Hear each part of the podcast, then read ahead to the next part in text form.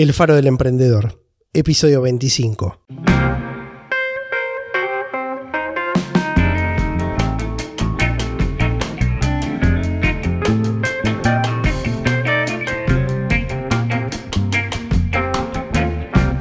Hola, soy Juan Pablo Luporini. Bienvenido al Faro del Emprendedor, el podcast semanal en el que te ayudaremos a emprender para crear tu negocio y hacerlo crecer mejorar su rentabilidad y resolver problemas reales sin necesitar ser un experto en ventas, marketing o finanzas. Yo soy Luis Luporini. Compartiremos contigo éxitos, fracasos, experiencias y lecciones aprendidas, tanto personales como de otros emprendedores. Antes de empezar, te cuento que puedes encontrar el resumen de este episodio con sus notas y puntos importantes, juntos con información adicional y todo lo relacionado con este podcast en elfarodelemprendedor.com.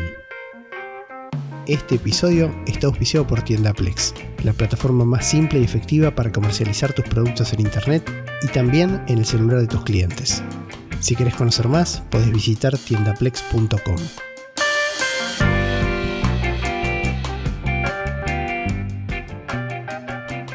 En el episodio de hoy vamos a conversar con vos sobre redes de afiliados y cómo podés usarlas. En particular nos vamos a concentrar en dos redes de afiliados. Una de ellas se llama JVSU y la otra se llama Warrior Plus. Tienen muchos puntos en contacto, estas dos redes en particular. Vamos a ir recorriéndolas, viendo algunas diferencias entre ellas. Pero primero te quiero contar por qué el episodio, por qué nos parece que este es un tema que te puede resultar interesante. Tratamos en los episodios que vamos recorriendo juntos de ir barriendo distintos aspectos que, con los que te podés encontrar en, en una situación de emprendimiento, incluso si todavía no arrancaste. ¿sí? Porque muchas veces la pregunta es justamente esa, ¿por dónde empezar? Cómo compatibilizar tus obligaciones actuales con el emprendimiento que querés tener. Y a veces ese punto de arranque no está tan claro y a veces ese emprendimiento necesita un puente, ¿sí? necesita un lugar por sobre el cual transitar hacia esa nueva modalidad. Nos parece que el funcionamiento de las redes de afiliados te pueden ayudar desde tres puntos de vista diferentes. Algo de esto que charlábamos, en algún momento comentamos porque cuando hicimos el episodio y contamos en historias de negocios lo que nos había pasado con el SBM, mencionábamos las redes de afiliados. Pero hoy vamos a entrar en un poquito más de detalle. ¿Cuáles son estos tres perfiles o aspectos en los cuales te puede ayudar una red de afiliados como JVSU o como Warrior Plus? Bueno, el primero quizás es el menos importante, por eso prefiero tratarlo primero porque vamos a profundizar más en los otros aspectos. Pero lo vamos a mencionar igual. El primer aspecto es vos como cliente de estas redes de, afiliado, de afiliados. ¿Por qué? Porque bueno, aquí en, estos, en estas redes de afiliados, que ya las vamos, ahora cuando, cuando mencione la parte de, cliente, vamos a pasar una definición un poquito más formal. Básicamente son estructuras, son plataformas en las cuales se comercializan productos. ¿sí? Y bueno, puede pasar que ese producto a vos te resulte interesante para el desarrollo de un negocio, un mini negocio o un servicio que pretendas dar. Entonces este es el primer punto. O sea, vos podrías llegar a ser un consumidor de estas redes. Pero como decía, es el aspecto quizás menos importante. ¿sí? Es el, el que quizás a vos te va a resultar relativamente lo mismo si lo estás comprando a través de una red de afiliados o no. Pero bueno, por la temática de los temas que se comercializan en estas dos redes en particular, quizás te pueden llegar a resultar interesantes. ¿sí? Vamos un poco a la definición y ahí sí atacamos los dos perfiles que son los que realmente nos convocan al respecto.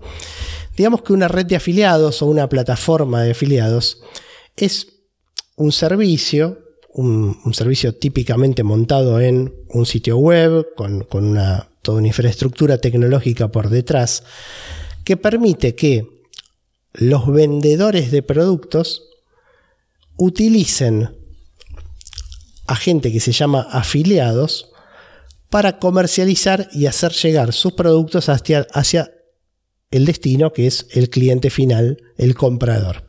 ¿sí? Quizás vos estás muy acostumbrado a lo que... Aclaremos que acá estás diciendo utilicen en el buen sentido, ¿no? Es decir, eh, de manera consensuada. Sí, mutua conveniencia, sí, o sea, a ambos les conviene desarrollar esta actividad. Si se quiere, de algún punto de vista, una red de afiliados es como la contracara o el método alternativo al modelo que quizás todos estamos más eh, acostumbrados a ver, que es el modelo de marketplace. A ver, ¿qué es un modelo de marketplace?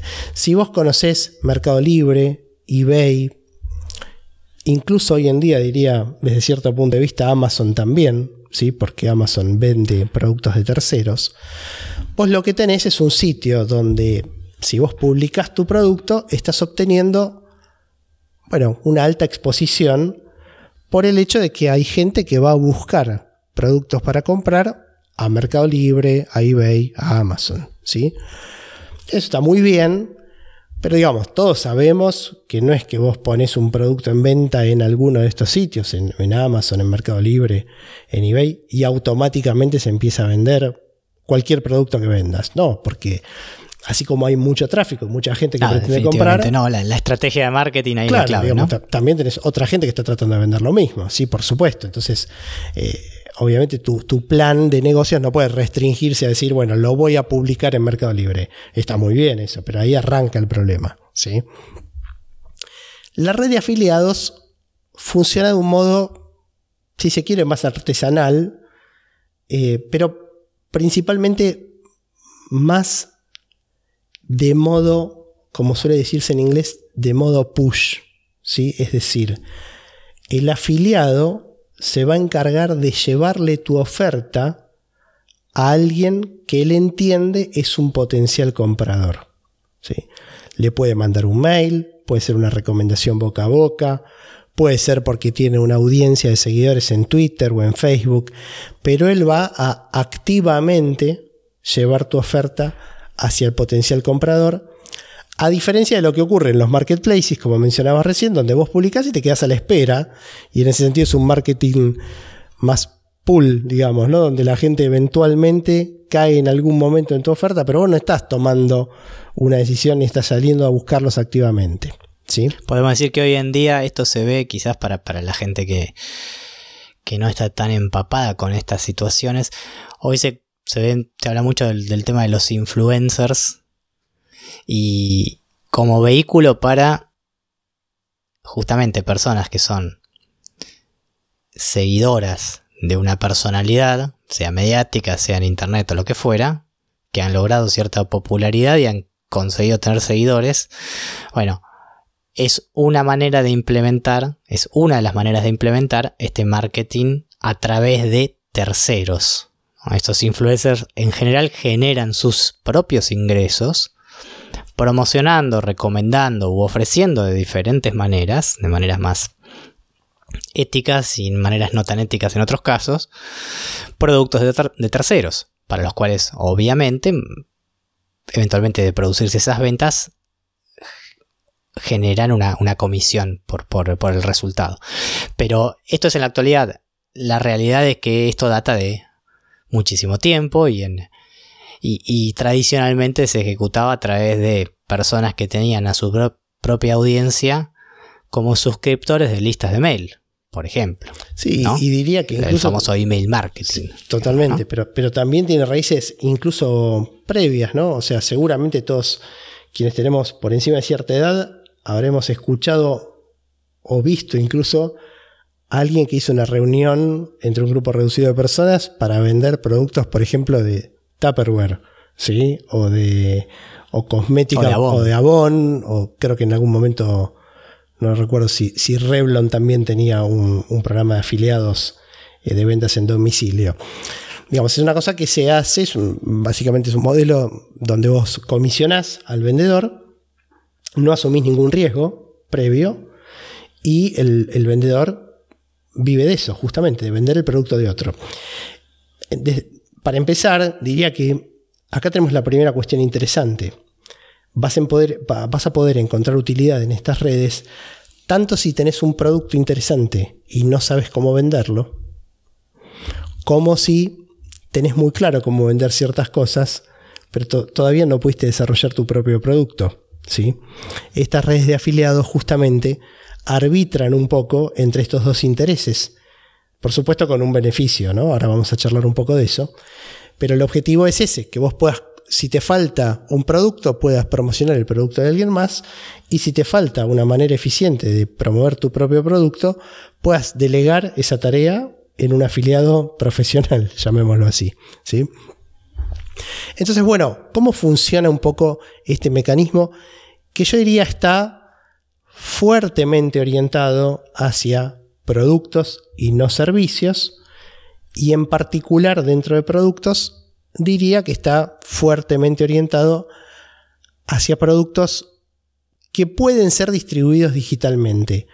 No en forma exclusiva, ¿eh? hay casos en donde estas plataformas permiten, con algunas excepciones, por ejemplo, no se permiten medicamentos, no se permiten eh, comidas, ¿sí? porque por un tema de regulaciones básicamente prefieren evitar meterse en esos problemas, pero también hay casos de eh, venta de productos físicos y nosotros te estamos contando sobre dos redes en particular, pero si te parece que tu producto, vos te metes a navegar y te das cuenta que por ahí no se adapta particularmente al perfil de estas redes, la verdad es que está lleno de redes de afiliados. ¿sí? Después mencionaremos algunas más. Eh, hoy no la vamos a tratar, pero quizás la más conocida de todas sea ClickBank. ¿sí? Hoy no vamos a estar hablando de ellos. Pero, pero digo, me, interesa que usar el ejemplo de JB y de Warrior Plus para que tengas en cuenta, por lo menos, evaluar esta alternativa, tanto para promocionar tus productos como para comercializar productos de otros. ¿sí? Entonces vamos a... Hay, un punto ahí, vos mencionabas, eh, perdón, sobre, mm, sobre el tema de que eh, eh, mayoritariamente las redes están enfocadas en la distribución de productos a través de mecanismos digitales. ¿sí?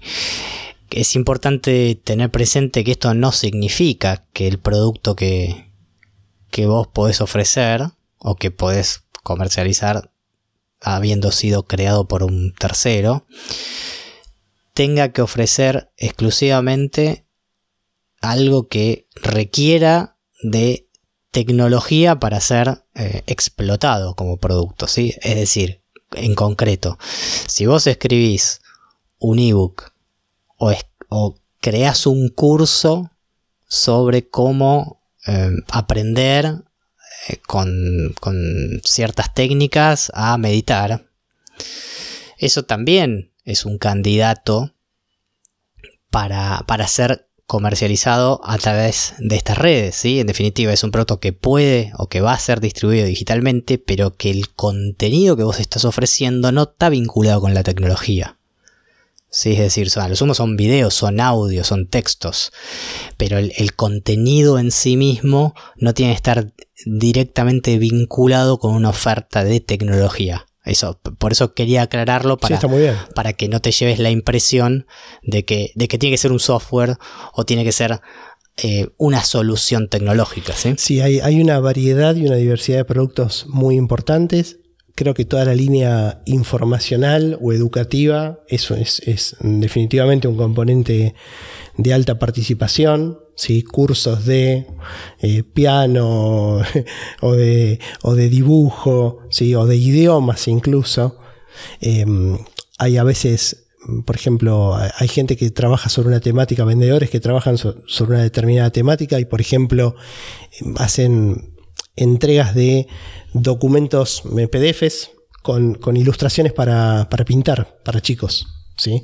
Entonces vos compras el PDF y, quizás tenés 500 páginas para, para, ir pudiendo imprimir a tus hijos y que con eso se entretengan. hay, productos de, de, la más variada clase. ¿sí? Vamos a explicar un poquito el, el funcionamiento. Después hay, como en todo, eh, atrás de entender cómo, es el funcionamiento básico, cuando uno se mete en un tema empieza a, darse cuenta de que hay estrategias y hay, hay, cosas que puede hacer para que le vaya mejor. Trataremos de mencionar algunas de ellas, pero, pero vamos a empezar por el funcionamiento básico. Si vos tenés un producto, vamos a, a pensar primero en un vendedor. Si vos tenés un producto, que puede ser un software, un curso, un diseño, y lo querés vender a través de unas redes de afiliados, lo primero que tenés que hacer es crear una cuenta. Eso es un proceso totalmente gratuito. Podés hacerlo incluso, no, es que si te definís como, como vendedor en una, no puedes ser afiliado, y si sos vendedor en una, no puedes ser afiliado de la otra. No, no hay ninguna limitación desde ese punto de vista. Entonces podés crear una cuenta gratuita en cada uno de los sitios que después los vamos a dejar en, en la descripción. Y ahí vas a tener una sección del sistema de la plataforma en donde podés operar como vendedor y otra donde podés operar como afiliado. Cuando querés operar como vendedor, vas a tener una opción para crear un nuevo producto y ahí vas a poder cargar información sobre tu producto. Vas a poder ponerle un nombre, vas a poder poner un precio de referencia, vas a poder poner toda la información que le explicará al futuro comprador de ese producto cómo accede a lo que compró. Por ejemplo, el link con la descarga o la página donde eh, se produce la venta. En fin, toda la información de referencia, el sistema te va a ir guiando, ¿sí? Para que cuando se produzca la venta, obviamente se le pueda entregar al comprador lo que acaba de eh, comprar. Pero después vas a llegar a un sector en donde vos vas a tener que empezar a poner información principalmente orientada a los potenciales afiliados. Una de esas, digamos, una de las piezas de información más importante es qué porcentaje de comisión estás ofreciendo como contrapartida por promocionar y vender tu producto. ¿sí? Dependiendo de la industria en la que tu producto se ubique, no es atípico ver porcentajes muy altos de comisión. Cuando digo muy alto, estoy hablando de, por ejemplo, el 50, el 60 o en algunos casos el 75%.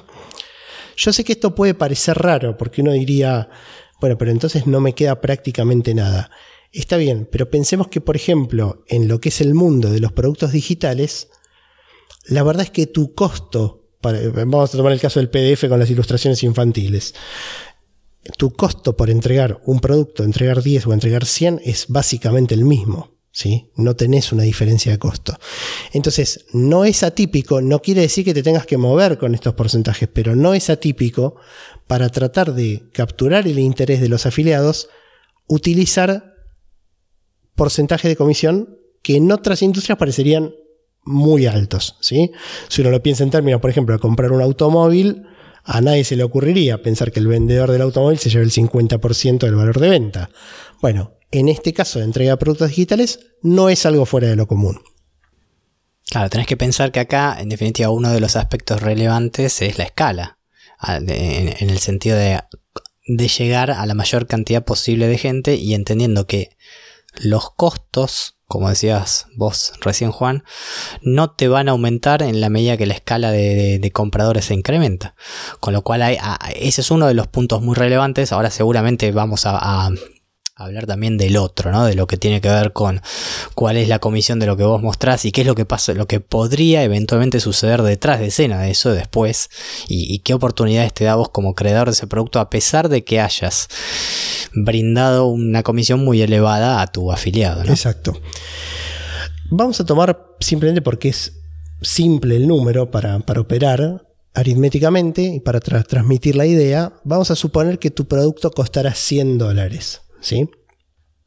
Entonces vos definirás en la plataforma que tu producto cuesta 100 dólares y en el caso de JVSU, ellos te van a cobrar un porcentaje del 5% por cada venta. O sea, no te cobran nada por crear la cuenta, no te cobran nada por crear un producto nuevo, pero por cada venta que se realice, ahora vamos a explicar cómo, es el mecanismo por el cual eh, ellos te cobran.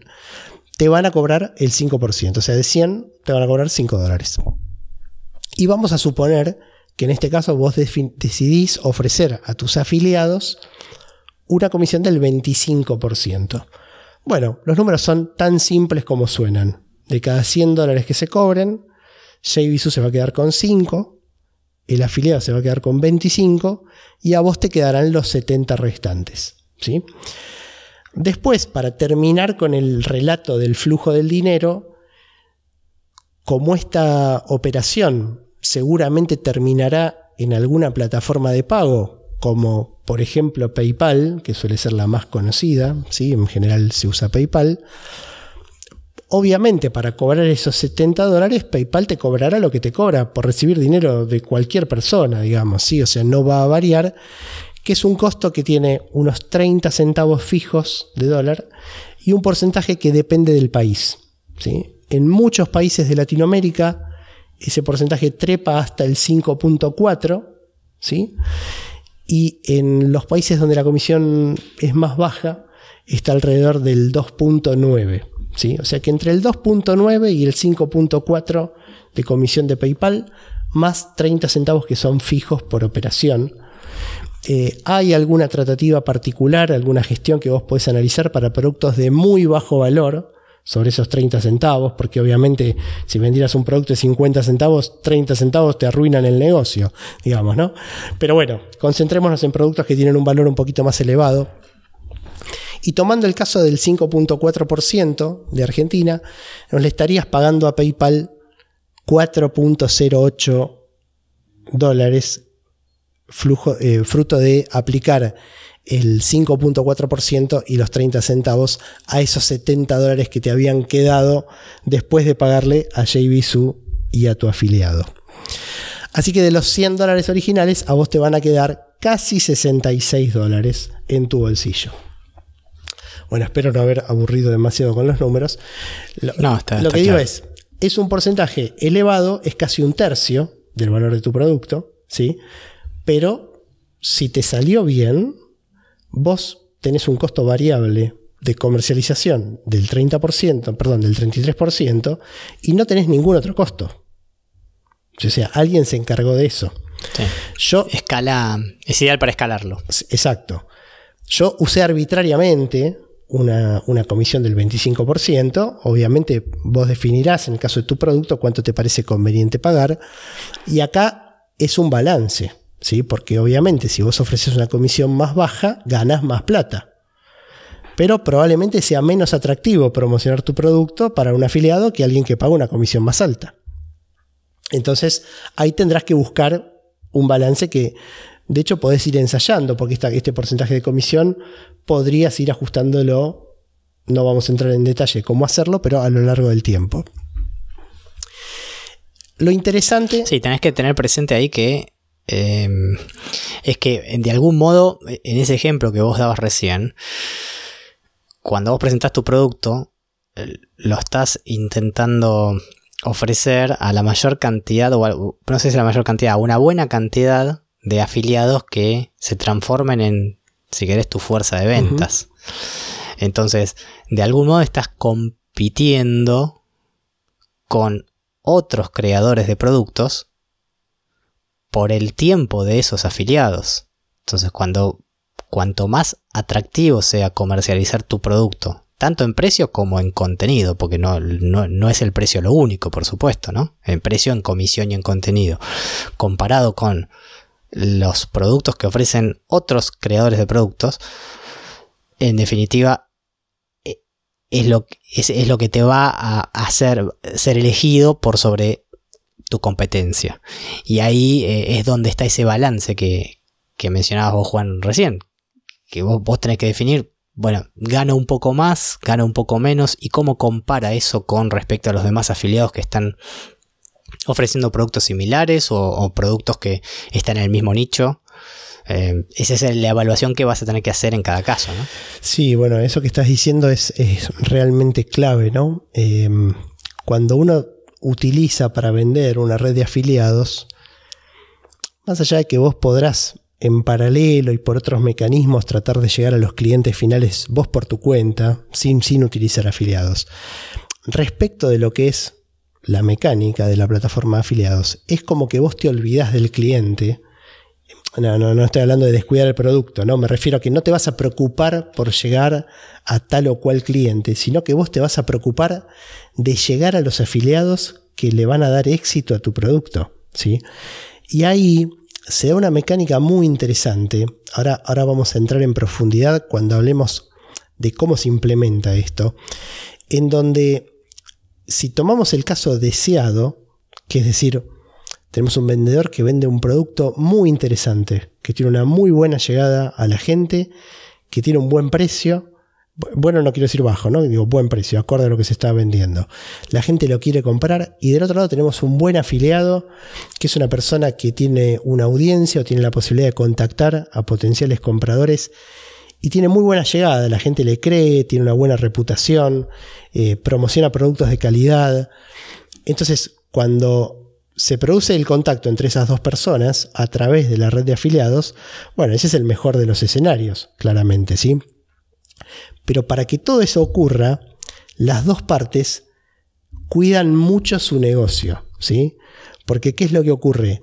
La plataforma le va a ofrecer a los dos toda la información sobre lo que viene pasando, tanto con los productos previos que hayas vendido, en el caso del vendedor, como con los productos previos que hayas eh, promocionado, si sos el afiliado, y también lo que viene pasando con este producto que los tiene a los dos convocados, que los une a los dos.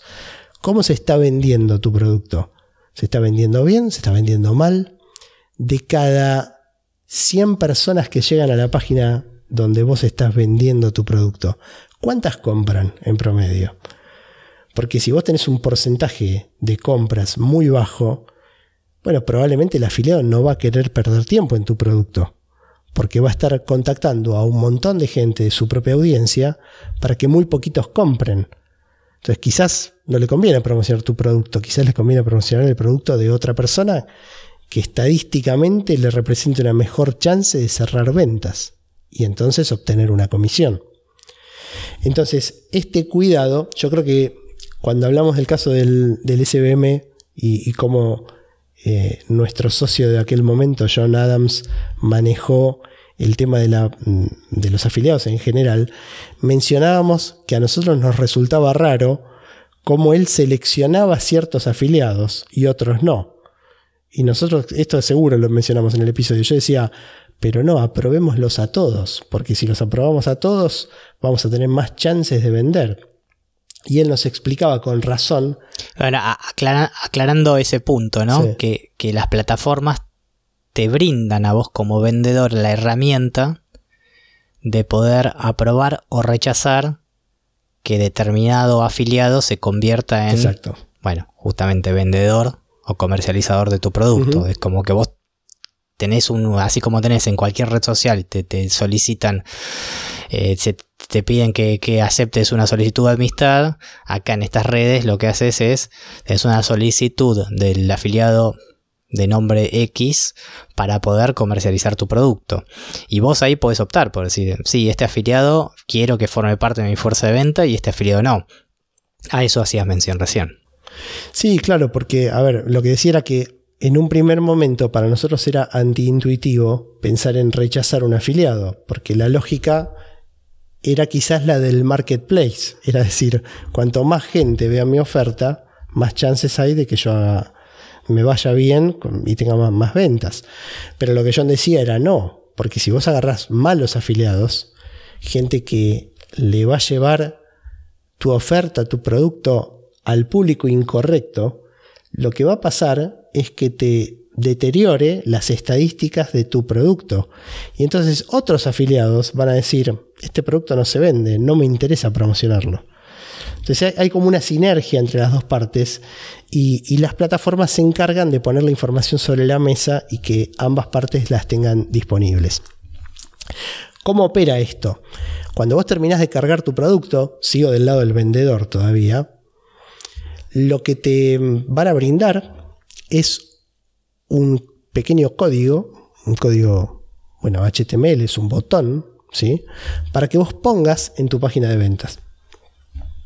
Y entonces, a partir de ahí, cuando alguien haga clic en ese botón de ventas, la plataforma, sea JVZoo o Warrior Plus, van a tomar control de la operación, lo van a derivar hacia bueno, su sistema de pagos, ¿sí?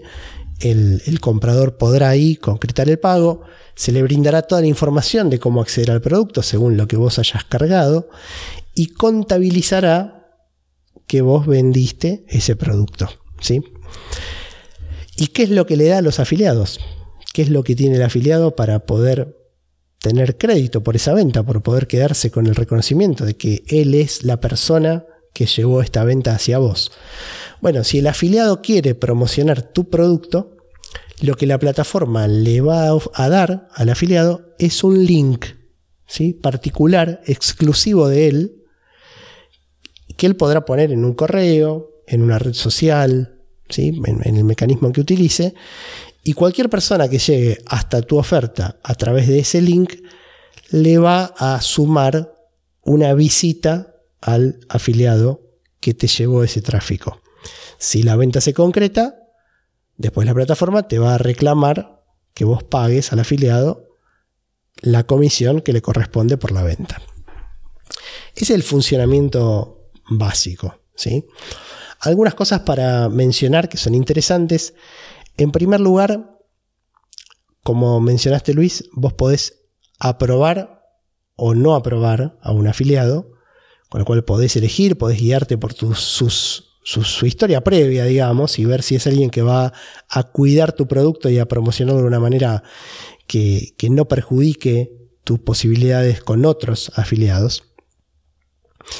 Pero además hace un uso muy inteligente de lo que es el pago de comisiones. Primero te permite que vos le pagues instantáneamente al cliente, al afiliado, tan pronto se produce la venta, o que vos lo demores en el tiempo hasta 30 días. ¿Cuál es el objetivo de eso? Bueno, estos lugares te van a, estas plataformas te van a exigir que vos tengas una política de reembolso. Que si alguien está en, disconformidad con el producto que vos estás vendiendo, lo pueda devolver. ¿sí? Y vos le vas a reintegrar el dinero sin ningún costo. Una aclaración sobre eso que estás diciendo perdón que te, interrumpo. Quizás nos parece aquellas personas que más eh, que, estamos, que vivimos en países de Latinoamérica y más acostumbrados a, a, operar en las costumbres de consumo de los países de Latinoamérica, en algunos más, en otros menos, no, no vemos como tan común este tema de comprar un producto y que con el mismo, con la misma, habiendo realizado la compra, como condición de esa compra, el vendedor de un producto nos ofrece la posibilidad de retornar el producto o devolver el producto en X hasta cierto X plazo de tiempo y devolvernos el dinero si, nos lo retornan en las condiciones en las cuales eh, de buen uso, ¿no? digamos, fue, fue, fue vendido. Sin preguntarnos nada, sin, sin, sin preguntarnos si, qué nos pasó, si no nos gustó, simplemente con el hecho de, de de que el cliente nos devuelve ese producto, nosotros le reintegramos el dinero. Esta práctica es bastante habitual en eh, quizás países con economías más desarrolladas, donde el cuidado del consumidor está mucho más evolucionado que en países con economías en desarrollo. Em, en general las economías en desarrollo van un paso por detrás en la calidad de todo, en la calidad de los servicios, en la calidad de, los, de los procesos que utilizan las empresas para vender y cómo se en la calidad del trato que se le da al consumidor. Entonces, si nosotros estamos en Estados Unidos, en Inglaterra, en Europa, en España, en, diferentes lugares de economías de primer mundo, esto es bastante común. Cuando lo, trasladamos al universo de países, eh, economías en desarrollo, nos parece algo más extraño. Em, en particular, estas plataformas de las que hablas, de las que estamos comentando ahora, son plataformas que originalmente surgieron en los mercados de economías de primer mundo. Sí, claro. ¿sí? Entonces, esta mecánica es habitual y por eso algo que quizás nos parezca un poco extraño, más aún teniendo en cuenta que hablamos de una preponderancia de los servicios que se pueden o de los productos que se pueden distribuir de manera digital, ¿no? Pensá, compraste un PDF con tal información, no te gustó y el vendedor te da la posibilidad que vos lo retornes. ¿Y qué significa retornar el PDF?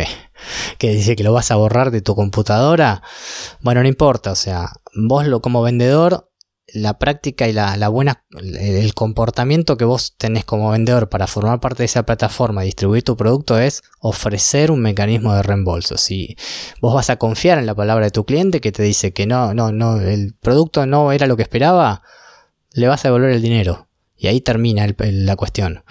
Em, quizás este, uno nos parece más, más raro, ¿no? Porque uno rápidamente te pones a pensar, y pero la persona copia el PDF y me dice que no le gustó, pero en realidad sí le gustó y quiere que le vuelvan el dinero. Bueno, no es la concepción que tienen eh, estas plataformas donde si el cliente dice que no le gustó es por, realmente porque no le gustó. Entonces, por eso me parecía importante destacarlo. Em, quizás por una cuestión cultural, uno en los países latinoamericanos no estamos tan preparados para eso. Sí, es así como decís, es un tema cultural. Eh, también creo que es un tema de, prácticas habituales de negocios, donde no se concibe que sea de otra forma.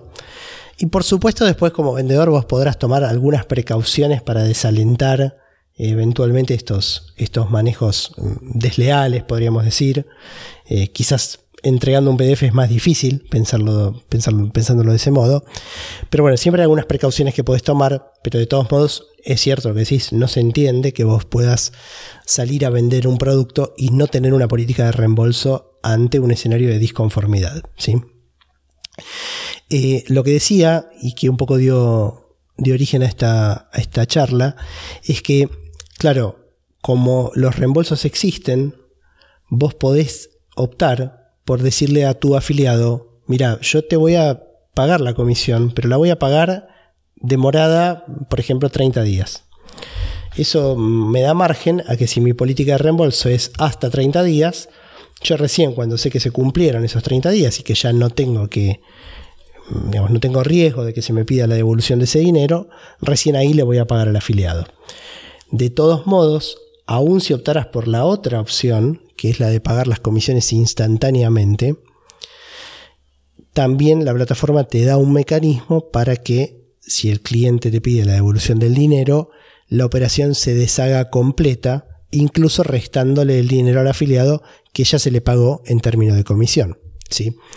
Un poco la intención de que tenga las dos opciones es que, a ver, juegues con estas dos variables. ¿sí?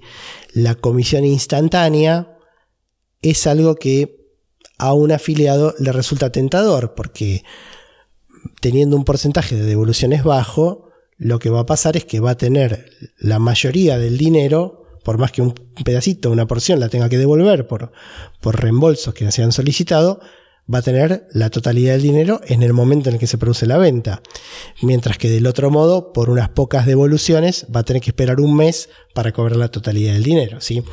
Entonces, un poco balanceando tu seguridad con eh, hacer la oferta más tentadora para los afiliados, decidirás qué modelo de pago te interesa llevar adelante. El otro aspecto interesante es que nosotros hablábamos de la comisión que te cobra PayPal, acá ya me estoy metiendo en algo específico, pero que está bueno para mencionarlo. Lo que hacen las dos plataformas, tanto JVSU como Warrior Plus, es descomponen el dinero cobrado al cliente en la parte que se queda en la plataforma, la parte que se queda el afiliado y la parte que te va a vos como vendedor. Y no hacen un pasaje que primero la plata va a tu cuenta de PayPal y después va a cada una de estas partes. Con lo cual vos abonás comisión de la pasarela de pago de PayPal solamente por el dinero que efectivamente te toca a vos y no también por lo que te cobran de comisión tanto el afiliado como la red. Así que en ese sentido es bastante, eh, es bastante eficiente, y siempre es algo bueno porque obviamente estos números se van acumulando con las ventas y en algún momento se tornan significativos. ¿sí? También te, ofrecen la posibilidad, por ejemplo, Jevisu lo tiene desde hace un tiempo esto, de definir cupones de descuento. ¿Sí? Vos podés, eh, a ver, si, alguna vez compraste por, algún sitio, en, los sitios americanos es muy común esto, que vos tengas una cajita de texto cuando estás a punto de pagar para poder acceder a un descuento determinado. Eh, se hace por ahí una campaña publicitaria en una revista y vos decís, eh, bueno, usando este código vas a tener un 20% de descuento. Bueno, podés hacer eso también, ¿sí? Así que es una, una herramienta como para fortalecer un poco tu, bueno, las características del producto que estás, que estás ofreciendo. tenés también la posibilidad de hacer una venta que vaya incrementándose de precio, ¿sí? Para dar sensación de urgencia. Si vos en... Es lo que hablábamos la vez pasada en el caso, en el episodio de, las historias de emprendimiento con el SM, que mencionamos, eh, contamos de la experiencia con lo que llamamos Dime Sale, que justamente este, este ejemplo ¿no? que vos estás dando. Exacto. Vos vas a tratar de transmitir la idea de que la oportunidad realmente es única y de que si, si, no actúas en este momento, las condiciones no van a ser las mismas. Y bueno, esto te da la posibilidad de que sea cierto, de que vos vayas subiendo unos centavos por venta o que vayas estableciendo eh, incrementos a lo largo de las horas o los días. Si, eh, si está en línea con tu estrategia comercial, es una herramienta que tenés a tu disposición. Bueno, mencionamos hasta ahora el 5% de comisión del caso de JVSU. Antes de seguir avanzando, quería mencionar que en el caso de Warrior Plus es muy parecida la comisión, ¿sí? son 4.9% más 10 centavos fijos. ¿sí? Así que dependiendo del valor de tu producto, van a estar muy cerquita en un caso y en el otro. ¿sí? Es lógico porque muchas veces compiten por el mismo tipo de vendedor, así que es razonable que los números que te encontrás sean muy parecidos.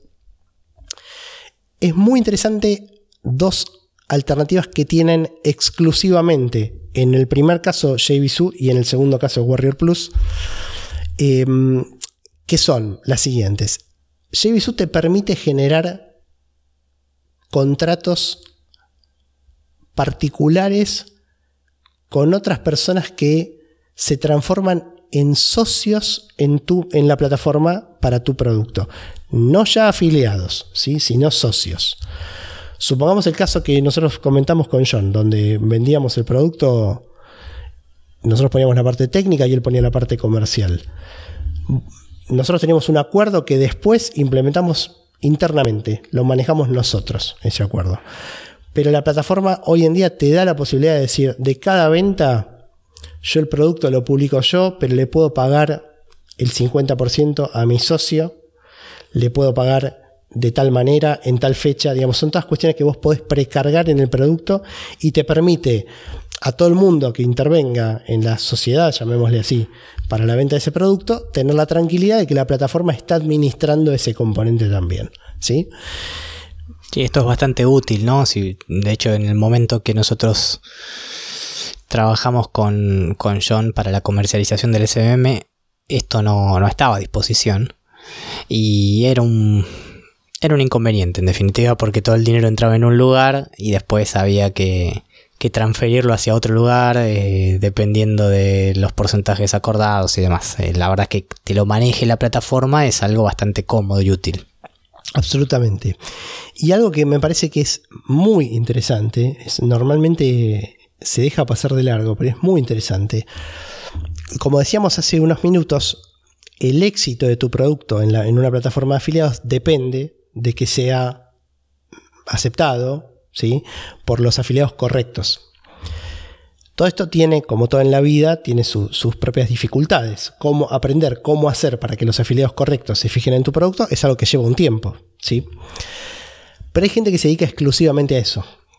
Hay gente que se dedica a conectar afiliados y vendedores. Bueno, podés establecer contratos en donde vos le pagues a un, llamémosle, consultor de afiliados, por decirlo de alguna manera, ¿sí? un porcentaje o un monto fijo de las ventas que surjan por afiliados que él consiguió. Es como un segundo nivel, digamos, ¿no? Sí, como capas. Como capas. Es decir, vos, vos contactas a alguien que se va a encargar de reclutar afiliados para vos. Cuando esos afiliados produzcan ventas, esta persona, según el contrato que vos hayas establecido en la plataforma, va a recibir, según lo hayas definido, un monto fijo o un porcentaje. ¿sí? Eh, así que bueno, hay mucho para jugar con eso. La verdad es que es, muy poderoso y muy interesante. Y por el otro lado. Esta, esta segunda opción que mencionabas era de, era de Warrior Plus. No, no, esto está en JVSU. Warrior Plus tiene un modelo de contratos también, pero mi percepción es que lo que ofrece JVSU es un poquito más avanzado respecto a esto. Es mucho más maduro. Es más maduro mm. y este, este segundo nivel del consultor de afiliados es un tipo de contrato dentro de, de JVSU, ¿sí? Lo que tiene Warrior Plus, que es súper interesante también, es vos podés definir concursos de afiliados para tus productos. ¿En qué consiste un concurso? Vos podés decir, por ejemplo, a la persona, al afiliado, que más ventas tenga durante la semana inmediatamente siguiente al lanzamiento de mi producto, le voy a dar una comisión de 3 mil dólares adicionales además de lo que venda. Al segundo, una de 2.000, al tercero, una de 1.000, por ejemplo. ¿Sí? Entonces generas una competencia entre los afiliados. Estoy usando números que son importantes, digamos, ¿no? Para lo que se suele hacer. O sea, por ahí puedes decir 300 dólares para el primero, 200 para el segundo, 100 para el tercero. Podés decir, como muchas veces ocurre, tengo un concurso para las primeras 24 horas. Quien más ventas consiga en las primeras 24 horas. Entonces, con eso, ¿qué pasa? Vos, si vos conseguís muy buenas ventas durante las primeras 24 horas, tu producto entra en el radar de otros afiliados. ¿Se entiende? Es decir, le estás dando motivos para que elijan tu producto y no el de otro vendedor al momento de decidir qué van a promocionar esa semana o ese día. ¿sí? Eh, y si haces un seguimiento a lo largo de algunas semanas, vas a ver que aquellos productos que tienen concursos de afiliados, en promedio, tienen más ventas que aquellos que no los tienen. ¿Sí? Por supuesto, si tu producto es muy malo, por más que vos definas un concurso de afiliados, seguramente no se va a vender. ¿sí? Eh, así como la gente es inevitable que se vuelva mejor en lo que hace todos los días, digamos, si estamos hablando de un vendedor seguramente los productos que va a construir después de X cantidad de tiempo van a ser mejores que los que hacía al principio. Los afiliados también se vuelven buenos en detectar qué productos se venden bien y cuáles se venden mal. Y entonces te tomarán más o menos en serio. Eh, pero bueno, lo que digo es que a todo lo demás igual, un concurso de afiliados puede ayudarte a obtener la atención y diferenciarte. ¿sí? Así que bueno, me parece que es, es otro elemento interesante de, que te ofrecen las plataformas de afiliados y que te sugerimos que por lo menos le pegues una mirada. Te vamos a dejar el link de ambas plataformas en las notas del episodio eh, para que veas si se puede adaptar. Si tenés alguna consulta, las, hemos usado las dos plataformas para venta de productos digitales, en nuestro caso software, ¿sí? Así que bueno, te invitamos a que nos dejes la consulta, si podemos responderte, encantados de hacerlo. Luis, no sé si te quedaste con algo, ¿querías comentar algo más de esto? No, me parece que, es, un, es interesante para pensar cuando tenés un producto para lanzar. Decimos producto, pero siempre que aclaramos producto podemos hablar de servicios, ¿sí? Más allá de que hay una preponderancia clara en estas plataformas a cosas que las vamos a mezclar bajo la palabra producto, pero definitivamente podés pensar en servicios. Eh, es interesante porque este tipo de estrategias basadas en plataformas de afiliados, donde vos sos el creador de un producto y, podés aprovecharte en el buen sentido de, establecer comunicación con esos afiliados interesados en vender y, ser comisionados, no es una estrategia excluyente con respecto a hacer venta directa.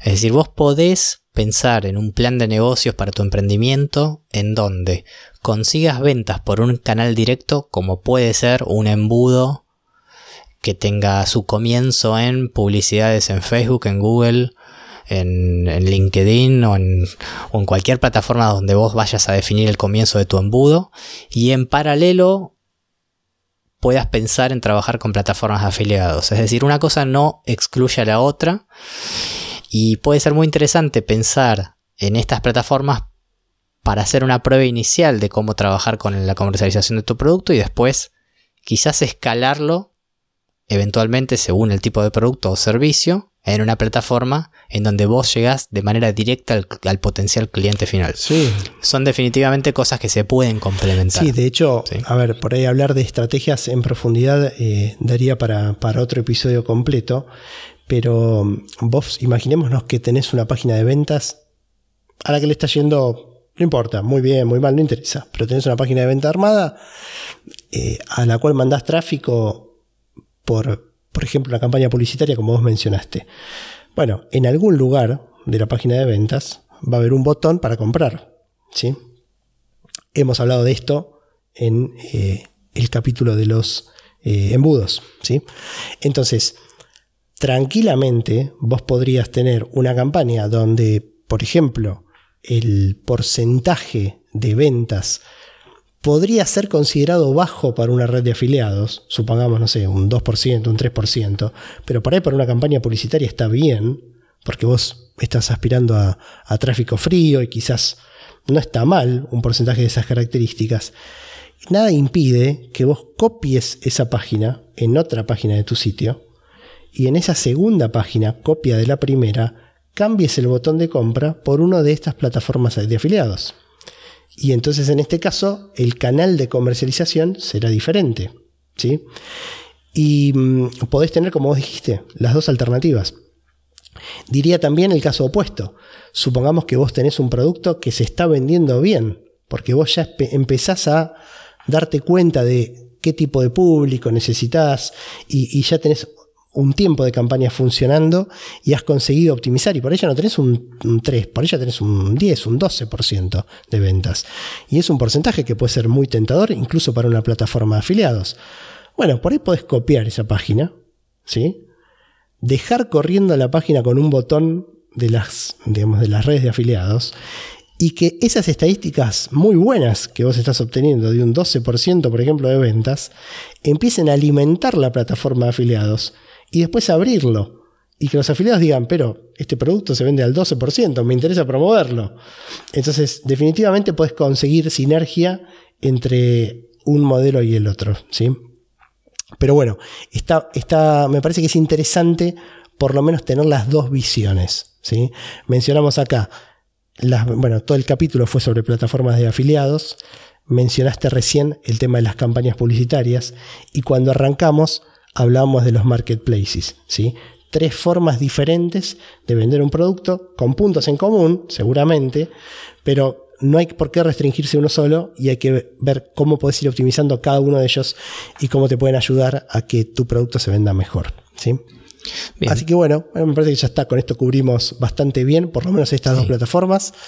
Así que vamos a llegar hasta acá. Te agradecemos por habernos acompañado, esperamos que te haya gustado este episodio y que pueda ayudarte a emprender y hacer crecer tu negocio. Valoramos si nos dejas tus 5 estrellas en iTunes, tu me gusta en YouTube y en iBox o que nos sigas en Spotify. De ese modo nos ayudas a hacer crecer este podcast. Hasta la próxima. Te recordamos que podés encontrar el resumen de este episodio y todo el material relacionado con el emprendimiento y los negocios en nuestro blog elfarodelemprendedor.com. Puedes dejarnos tu consulta o comentario tanto en el blog como en Twitter, Facebook o YouTube y con gusto nos contactaremos contigo. Hasta la próxima semana.